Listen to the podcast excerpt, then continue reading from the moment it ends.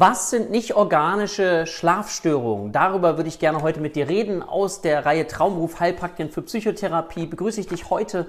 Mein Name ist Dirk Dirk Schippel. Ich bin Initiator der HPA Heilpraktiker Akademie Deutschland und wir haben es uns zur Aufgabe gemacht, gemeinsam mit unseren Schülern psychisches Leid zu minimieren. Und dazu gehört dass wir uns immer wieder auch bestimmten Themen widmen. Ich möchte das gerne hier machen. Das ist ein Kanal für Menschen, die sich für das Berufsbild Heilpraktiker, für Psychotherapie interessieren, aber auch für Schüler oder auch für diejenigen, die schon dabei sind und sagen, ah, ich möchte das ein oder andere Thema nochmal andenken, ich möchte es nochmal vertiefen. Und deswegen dachte ich mir, ich nehme mir heute mal das Thema Schlafstörungen raus. Schlafstörung. Was verbindest du mit dem Thema Schlafstörung? Ja, also es gab vor einiger Zeit eine größere Studie einer großen deutschen Krankenkasse, die festgestellt hat, dass Deutschland wirklich schlecht schläft.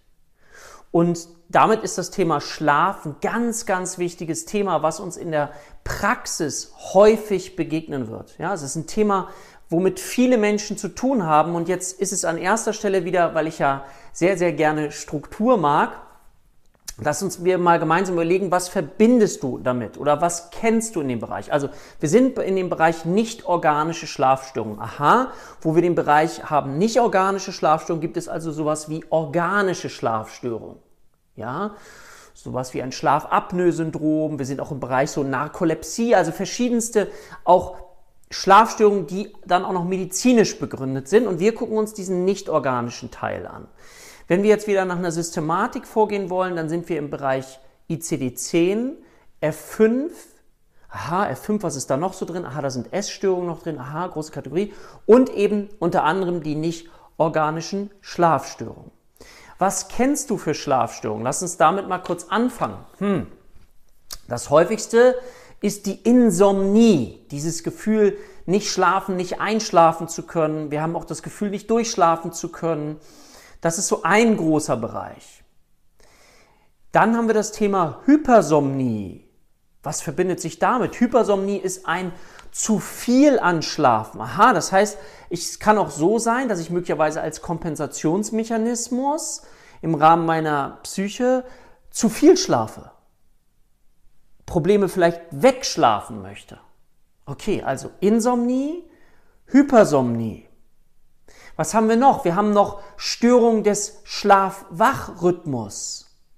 Ah, Störung, wo der Schlaf-Wach-Rhythmus, aha, was könnte das bedeuten? Aha, wenn ich jetzt in letzter Zeit nicht so viel, aber Reisender bin, Jetlag, Symptome habe. Oder das klassische Beispiel, an dem dann auch viele Menschen leiden, ist, wenn sie Schichtdienst vielleicht haben und aufgrund dieses immer ständigen Wechsels des Schlafens durch Nachtschicht ähm, oder Frühschicht sie ja wirklich eine Störung des Schlaf-Wach-Rhythmuses erfahren und dadurch eben auch eine Störung entwickeln.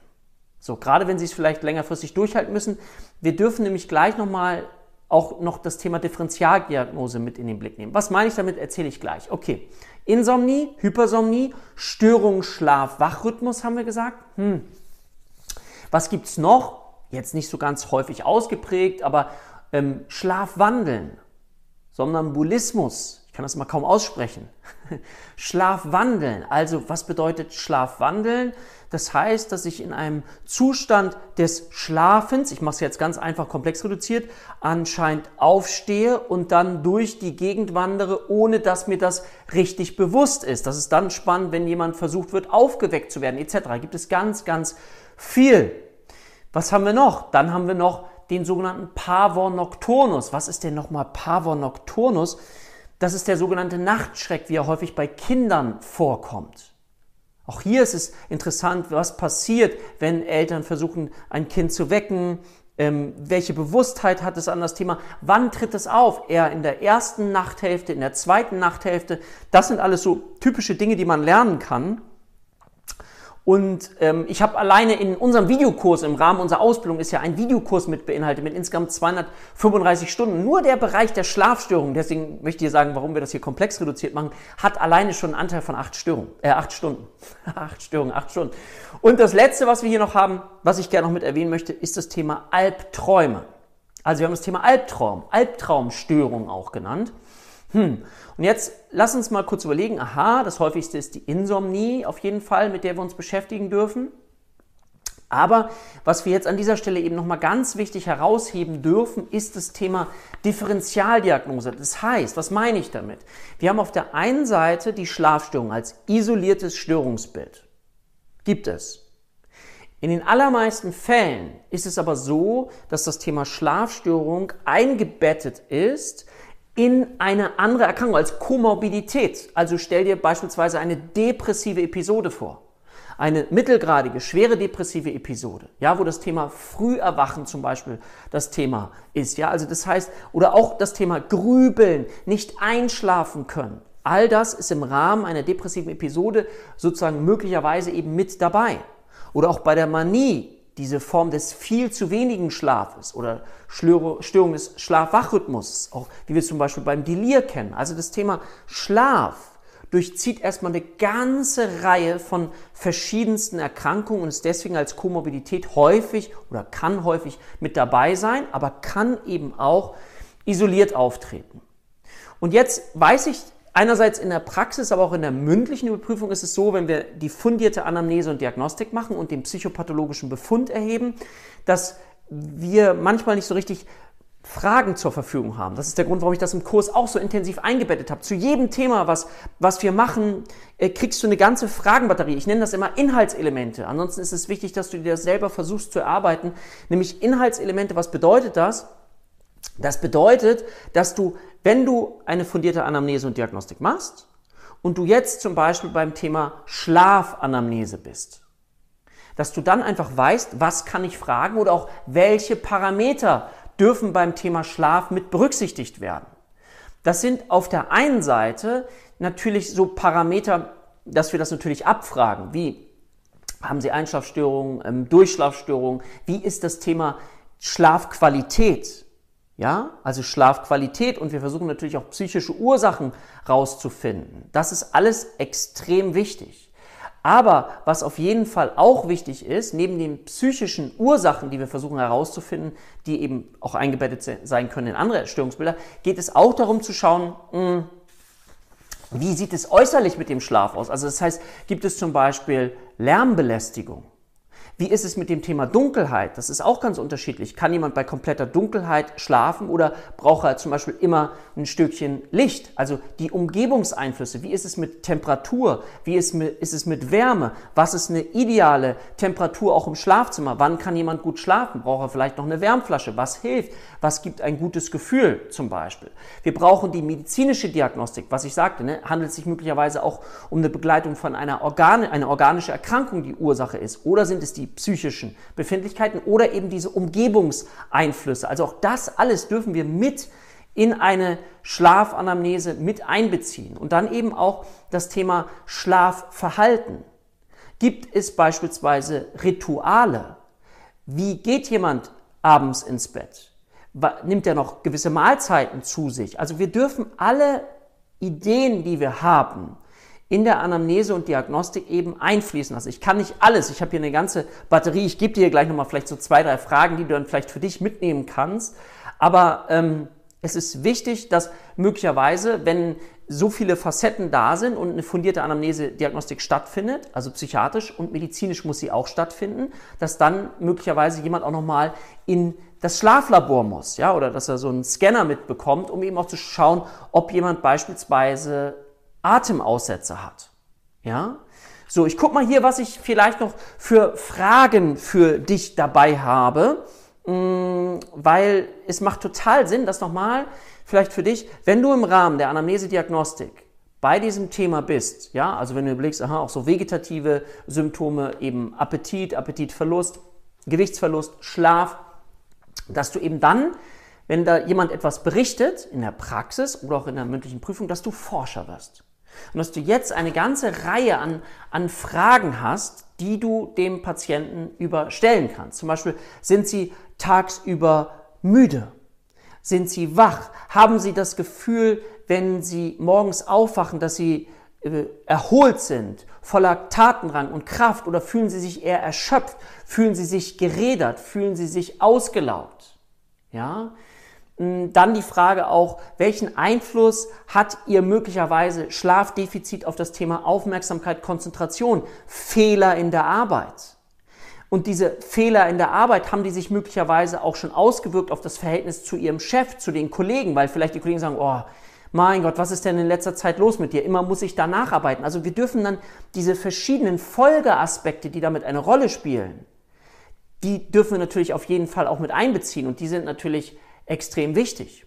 Dann auch die Frage, gerade bei jetzt beispielsweise Männern, wenn man älter wird, dann muss man vielleicht auch nachts öfter auf Toilette. Kann ich, wenn ich auf Toilette war, wenn ich jetzt zum Beispiel das Thema Prostata noch mit einbeziehe, kann ich danach gut wieder einschlafen. Oder wenn ich einschlafe, schlafe ich dann, äh, also wenn ich eingeschlafen bin, aufwache, kann ich dann wieder gut einschlafen, brauche ich lange zum Einschlafen. Also wir dürfen uns, ich nenne das immer so Zeitlupentechnik, ganz klein und minutiös wirklich versuchen, den ganzen Tagesablauf zu schildern eines Patienten. Auch ob er zum Beispiel mittags schläft. Wenn er mittags zwei, drei Stunden schläft, das äh, kenne ich auch dann von, von Patienten, die auch gerade so eine depressive Episode haben und dann abends natürlich länger brauchen, morgens aber wiederum nicht aus dem Bett kommen. Also da kann auch der ganze Rhythmus sehr, sehr stark verschoben sein. So. Dann auch das Thema, was man bei, bei Partnerschaft mit einbeziehen kann. Schnarcht der Partner oder die Partnerin, hat das einen Einfluss? Also entweder schnarche ich selber als Betroffener oder höre ich das Schnarchen bei jemand gegenüber. Das wären wieder diese Umgebungseinflüsse, die wir wirklich komplett in der Anamnese und Diagnostik mit untersuchen dürfen. Dann das Thema Alkohol. Wird am Abend zum Beispiel noch Alkohol getrunken?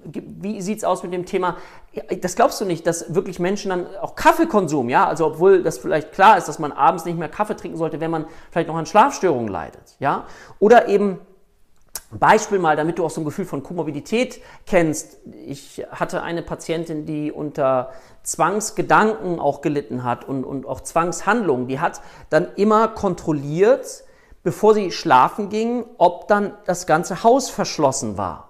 Alle Türen, Angst vorm Einbrecher. So, dann hat sie das einmal gemacht, zweimal, dreimal wollte sich hinlegen, konnte dann aber nicht schlafen, weil sie immer noch diese Angst gespürt hat. Ja? Also da ist die Ursache eben eine andere, nämlich die Zwangsstörung, die dann dafür sorgt, dass jemand noch Schlafstörungen hat. Deswegen ist es auch immer sinnvoll, die Grunderkrankung zu beheben und anzugehen, weil dann die Komorbidität, also das, was noch mit dazukommen kann, eben leichter beseitigt werden kann. Ja, oder eben aufgelöst werden kann. Das ist ja ganz, ganz wichtig. Genau, das waren mal so die, die wichtigsten Punkte. Ich könnte noch ganz viel Fragen dir mitgeben. Wichtig nochmal für dich und deine Struktur in der Praxis. Wenn du einen Anamnesebogen hast, lade ich dich ganz herzlich ein, auch dir das Thema, ich nenne das Inhaltselement Schlafstörungen mit vorzunehmen und dann zu wissen, okay, das kann isoliert vorkommen, es kann im Rahmen von verschiedenen Störungsbildern vorkommen und dann eine fundierte Schlafanamnese zu machen. Und zwar eine ganze Reihe von Fragen, wir haben nochmal die Grobkategorie, aha, es gibt ähm, psychiatrische Ursachen, es gibt medizinische Ursachen, es gibt Umgebungseinflüsse, um die großen drei Kategorien zu nennen. Und dann geht es in der Schlafanamnese um ein vertieftes Erfragen, Forschen, was die Gründe dafür sein können, dass jemand an dieser Schlafstörung leidet. Das kann eingebettet sein zum Beispiel in eine andere Erkrankung, wie beispielsweise bei dem Thema Zwang, was ich gerade gesagt habe. Es kann eingebettet sein in das Thema Depression, depressive Episode. Denk dir mal an das Thema Grübeln. Denk an das Thema auch generalisierte Angststörung, sich Sorge machen. Ja, das ist ja nicht das Gefühl, dass ich grüble, ja, sondern es ist doch, ich hoffe, du gibst mir da recht, dass es doch das Gefühl ist, es grübelt mich.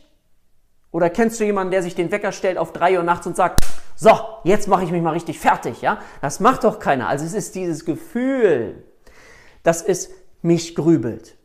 Ja, und das ist das Gefühl, was uns Hilflosigkeit, was uns Ohnmachtsgefühle gibt und dadurch eben Gefahr birgt, dass wir dadurch ja in eine psychische Gestimmtheit kommen, die uns eben noch schlechter fühlen lässt, weil wir das Gefühl haben, wir können nichts dagegen tun.